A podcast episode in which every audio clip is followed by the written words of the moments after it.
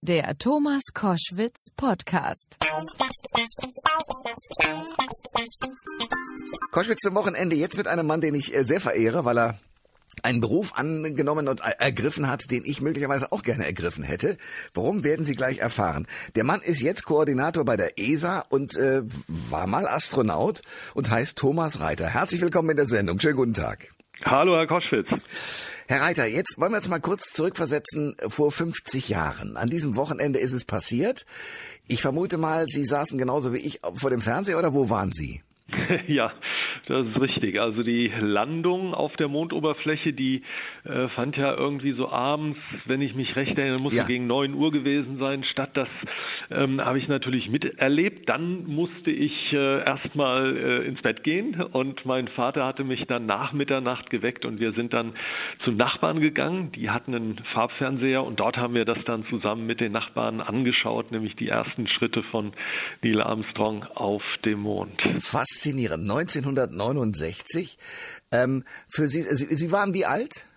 Ich war elf Jahre damals. Okay, und war das der Zündfunke, damit Sie auch Astronaut werden konnten, oder was war der Auslöser? Also der Funke, der wurde vorher schon gezündet äh, gewissermaßen, denn ich habe die Aktivitäten mit den Mercury-Gemini-Missionen, dann die ersten Apollo-Flüge schon äh, mit größtem Interesse verfolgt, habe alles, was es da zu lesen und anzuschauen gab, ähm, äh, mir äh, an Land gezogen, habe Bücher äh, geschenkt bekommen, äh, Modelle von den Kapseln. Aber natürlich war das äh, der absolute Höhepunkt. Das hat der ganzen Geschichte nochmal das Sahnehäubchen aufgesetzt. Was mich ja richtig neidisch macht, Sie haben ja tatsächlich, äh, zumindest die beiden Mondläufer, also Michael Collins, der in der Apollo-Kapsel bleiben musste und den Mond umkreist hat, den nicht, aber die anderen beiden persönlich getroffen. Also Buzz Aldrin und Neil Armstrong. Wie war das? Ja, das war natürlich äh, ein, ein riesiger Moment für mich. Das waren so die Helden meiner Kindheit und ähm, die dann tatsächlich mal persönlich kennenzulernen, äh, war, war etwas ganz Besonderes. Neil Armstrong habe ich äh, einmal kennenlernen dürfen in Salzburg. Und ähm, was mich äh, an ihm wirklich fasziniert hat, neben der Tatsache, dass er eben derjenige war, der tatsächlich als erster auf dem Mond war, ist diese unglaubliche Bescheidenheit. Und das ist einfach so ein unheimlich netter Kerl, der auf, also ganz unprätentiös auf, auf alle Fragen geantwortet hatte. Und ähm, der Buzz Aldrin auf anderer Seite war, äh, ich möchte mal sagen, vom Charakter her waren die äh, sehr unterschiedlich. Buzz Aldrin mehr so ein Haudegen, ja, ja. wie man sich das so ähm, vorstellt und ähm, auch ganz, ganz netter Kerl, aber, aber ein ganz anderer Typ. Möglicherweise haben eben genau diese Gegensätze sich angezogen und dazu geführt, dass die beiden das so gut gemacht haben. Und den Buzz Aldrin, den habe ich mehrere Male getroffen, den durfte ich auch mal in Vorbereitung eines Buches, das wir mit Planetenwissenschaftlern ähm, aus dem Deutschen Zentrum für Luft- und Raumfahrt geschrieben haben, ähm, durfte ich ihn mal interviewen. Und äh, um welche, da ging es um seinen, um seinen Besuch. Was haben Sie ihn gefragt? Naja, ähm, es ging darum, dass er nochmal im Prinzip genau schildert, wie war die Vorbereitung für die Mission, äh, wie hat er so den Start empfunden, wie war insbesondere dann äh, die Landung auf dem Mond. Äh, da gab es ja so zwei kritische Punkte. Das eine war, dass während des äh, Abstiegs ähm, auf die Mondoberfläche ein, ein, ein Warnsignal ähm, ertönte und äh, es kam eine Computerwarnung und das hatte er also genau erklärt, äh, wie es dazu kam und dass das alles gar nicht so wild war.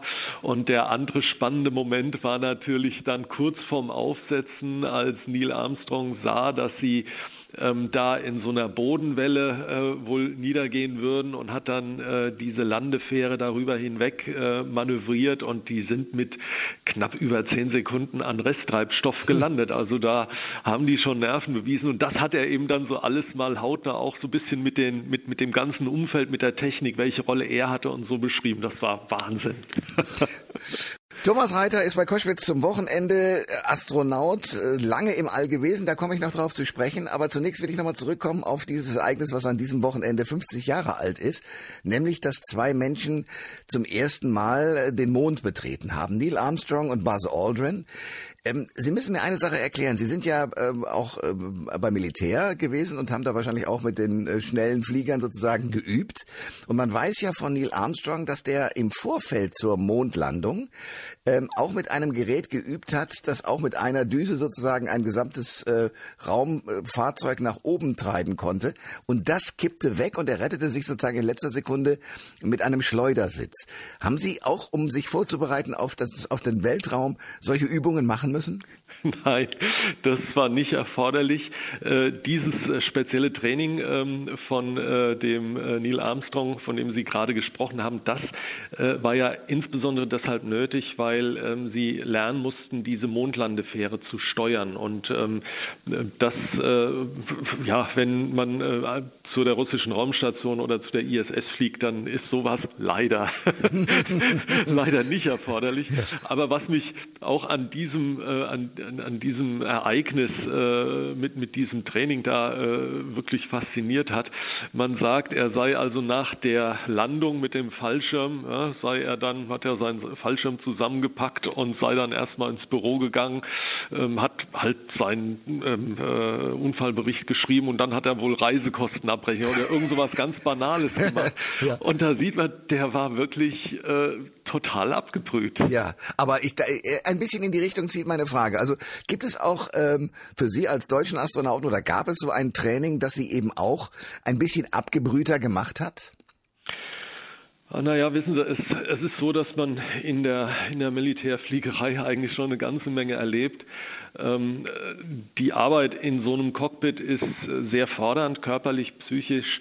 Ähm, man muss äh, seine Aufmerksamkeit auf viele Dinge verteilen. Und insofern möchte ich mal sagen, ist jetzt die Arbeit in so einem Cockpit von einer Raumkapsel da jetzt nicht so ganz anders. Also da gibt es sehr, sehr viele Parallelen. Gleichwohl muss man sagen, das Bewusstsein jetzt nicht in einem engen Flugzeugcockpit, sondern auf der Spitze einer Rakete in so einer Kapsel zu sitzen und in, in äh, Kürze dann den Planeten verlassen zu haben, das macht natürlich einen großen Unterschied aus. Ja, das kann ich mir vorstellen. Eng ist es in so einem Ding natürlich auch, aber das trainiert man. Ja, ähm, man sollte da äh, keine klaustrophobischen Anwandlungen haben, das ist klar. Ähm, in Simulationen wird ja auch immer wieder Notverfahren geübt, wenn dies oder jenes ausfällt. Und da wird man eben dann auch abgebrüht, weil man ähm, das Vertrauen, dass man mit dieser Technik umgehen kann, wächst, das Vertrauen, dass man insbesondere zusammen mit seinen äh, Kameraden äh, ich bin ja mit zwei Russen geflogen, beziehungsweise dann äh, im Shuttle mit, äh, mit sechs äh, Amerikanern oder zwei Amerikanerinnen und, äh, und äh, vier Amerikanern. Ähm, das Vertrauen, dass man dann gemeinsam solche Situationen behandeln kann, das wächst und dann ja, ähm, ist man da relativ ähm, zuversichtlich, dass man mit dieser Situation umgehen kann. Thomas Reiter ist bei Koschwitz zum Wochenende. Wir sprechen natürlich, weil an diesem Wochenende jährt es sich zum 50. Mal, äh, dass zwei Menschen zum ersten Mal den Mond betreten haben. Neil Armstrong zum ersten und dann Buzz Aldrin als zweiter Mann. Ähm, und äh, Thomas Reiter ist Astronaut, der das natürlich leider nicht selbst erlebt hat. Aber ich will auf eine Situation äh, kommen, bevor ich auf Ihren Weltraumspaziergang gleich mal eingehen möchte. Äh, die ist etwas ähnlich, könnte ich mir vorstellen. Der einzige, der ja nie auf den Mond gekommen ist, obwohl er ganz dicht dran war, war Michael Collins, der dritte Mann in der Apollo 11 Kapsel. Der musste alleine sozusagen um den Mond kreisen und war sozusagen auch das Auffangbecken für äh, die beiden, die dann zurückkommen sollten. Wenn Sie da mit der Raumstation äh, kreisen, ähm, da sind natürlich mehrere Menschen, Sie haben es gerade schon geschildert, aber trotzdem gibt es diesen Moment, dass man da einsam ist und denkt, ich bin jetzt hier eigentlich alleine, ein Mensch, der bei seinen Aufgaben, den wissenschaftlichen beispielsweise, um diese Erde kreist und eigentlich da ist niemand? Hat man da so ein solches Gefühl? Nee, also so in dieser, in dieser Form eigentlich nicht. Natürlich weiß man, dass man jetzt nicht gerade mal äh, eben aus der Tür rausgehen kann und dann wieder ja. auf der Erdoberfläche ja. ist. Ja. Ähm, das ist schon klar, aber allein der Blick aus dem Fenster, es sind ja nicht viele Fenster dort oben. Also man darf jetzt nicht den Eindruck bekommen, dass man da permanent ähm, sich diesen unglaublichen Anblick da, äh, den erleben kann und, und äh, äh seine Schwierigkeiten hat hat, sich auf die eigentliche Arbeit, die wissenschaftlichen Experimente zu konzentrieren. Es sind wenige Fenster da und wenn man dann halt mal da dran vorbeischwebt, schaut man mal raus. Aber man kann eben immer die Erde sehen oder ähm, wenn man äh, auf der Nachtseite in die entgegengesetzte Richtung äh, guckt, einen wunderbaren Sternenhimmel. Ähm, also, dass man sich da so ganz einsam und alleine fühlt, ähm, ist bedingt richtig. Man weiß ja, seine ähm, Kollegen, die sind mit einem dort oben. Das ist wie eine, wie eine kleine Familie. Man weiß, man ist aufeinander angewiesen und äh, das ist eine unheimlich feste äh, Freundschaft, die sich äh, eigentlich schon vorher während des Trainings entwickelt.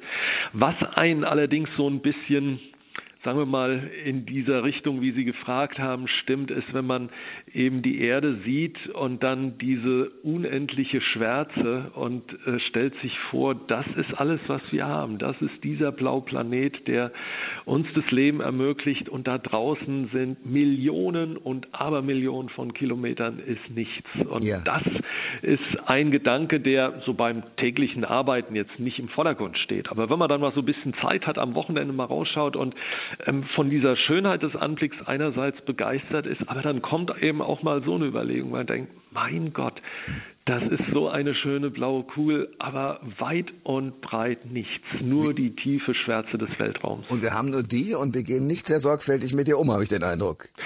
Das ist leider richtig ähm, und auch das sind so Eindrücke, die man dann auf drastische Weise vor Augen geführt bekommt. Man sieht, wie unglaublich dünn die Atmosphäre ist. Und ähm, wenn man sich das mal vorstellt, dass das alles ist, was das Leben hier unten überhaupt ermöglicht, uns Menschen, der Natur, ja, der Tierwelt, ähm, und wir gehen da nicht besonders sorgsam mit um und man sieht mit bloßen Augen ähm, dann diese unglaublich großen Rodungsflächen in den Regenwäldern. Hm. Ähm, man sieht, wie viel da weggeholzt wurde und wie viel noch da ist dann kann einem da Angst und Bange werden.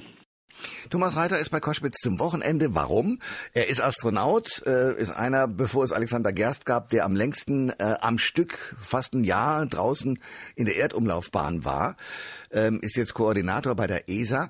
Und wir reden natürlich 50 äh, Jahre nach dem ersten Betreten des Mondes nochmal über all die Dinge, die mit der Weltraumfahrt zu tun haben. Eben auch mit äh, deutschen Astronauten, die in den Weltraum geflogen sind und aus dem auch wieder zurückgekommen sind. Äh, ein letztes, weil Sie es auch so angedeutet haben, mit äh, Familie war ein Begriff oder auch äh, richtig gute Freunde. Da oben sind Russen, Amerikaner, alle möglichen Nationalitäten vertreten, eben auch Deutsche. Ähm, sehen Sie eine Chance, dass das, was auf dem Planeten teilweise schief geht mit den Freundschaften, da wird es ja teilweise Abneigung, dass sich durch ein solches Raumfahrtprogramm die Freundschaft der Menschen untereinander, egal woher sie kommen, stärken lässt und lässt sich das besser demonstrieren? Ja, also das ist ein ganz, ganz wichtiger Aspekt der Raumfahrt neben all der Wissenschaft, die wir dort oben betreiben, neben all den technischen Aspekten, denke ich, ist das mit einer der wichtigsten Punkte, äh, bei dieser internationalen Zusammenarbeit. An Bord der Internationalen Raumstation forschen über 100 Länder weltweit mit. Und das Hervorragende, was meine Kollegen und ich dabei immer betonen, ist, es sind über 100 Länder, die Ziele verfolgen, gemeinsam verfolgen, die dem Wohle aller dienen. Insofern wäre es natürlich unser Wunsch, dass möglichst vielen Menschen mal dieser Blick von dort oben möglich wäre. Und ja, es ist eher so ein Modell, wie man gemeinsam Probleme lösen kann, die wir ähm, alleine nicht lösen können. Ja, aber geht offenbar nur in der Wissenschaft, habe ich den Eindruck. Ja, äh, irgendwie fällt es uns schwer, aus der Geschichte zu lernen, aber ähm, die Hoffnung geben wir jedenfalls nicht auf, dass ähm, neben all der Wissenschaft und neben all der Technik eben die Raumfahrt auch hier vielleicht so ein bisschen ein ähm, Modell sein kann, wie eigentlich Zusammenarbeit gut funktionieren kann. Und das ist nichts, was selbstverständlich ist. Also äh, keiner kann jetzt äh, eine Garantie geben, dass morgen nicht plötzlich das anfängt wieder zu knirschen und auseinanderzufallen fallen, aber zumindest sind alle Kolleginnen und Kollegen von den vielen verschiedenen Ländern, die daran mitarbeiten, ähm, fest äh, davon überzeugt, dass das ähm, einfach eine tolle Art und Weise ist, ähm, sich gegenseitig zu helfen und Dinge zu erreichen, die keiner alleine erreichen könnte. Thomas Reiter, wir fliegen los. Ich merke schon, wir müssen in den Weltraum. Danke für das Gespräch für heute und alles Gute. Dankeschön, Ihnen auch, Herr Koschwitz. Alle Informationen zur Sendung gibt es online auf thomas-koschwitz.de.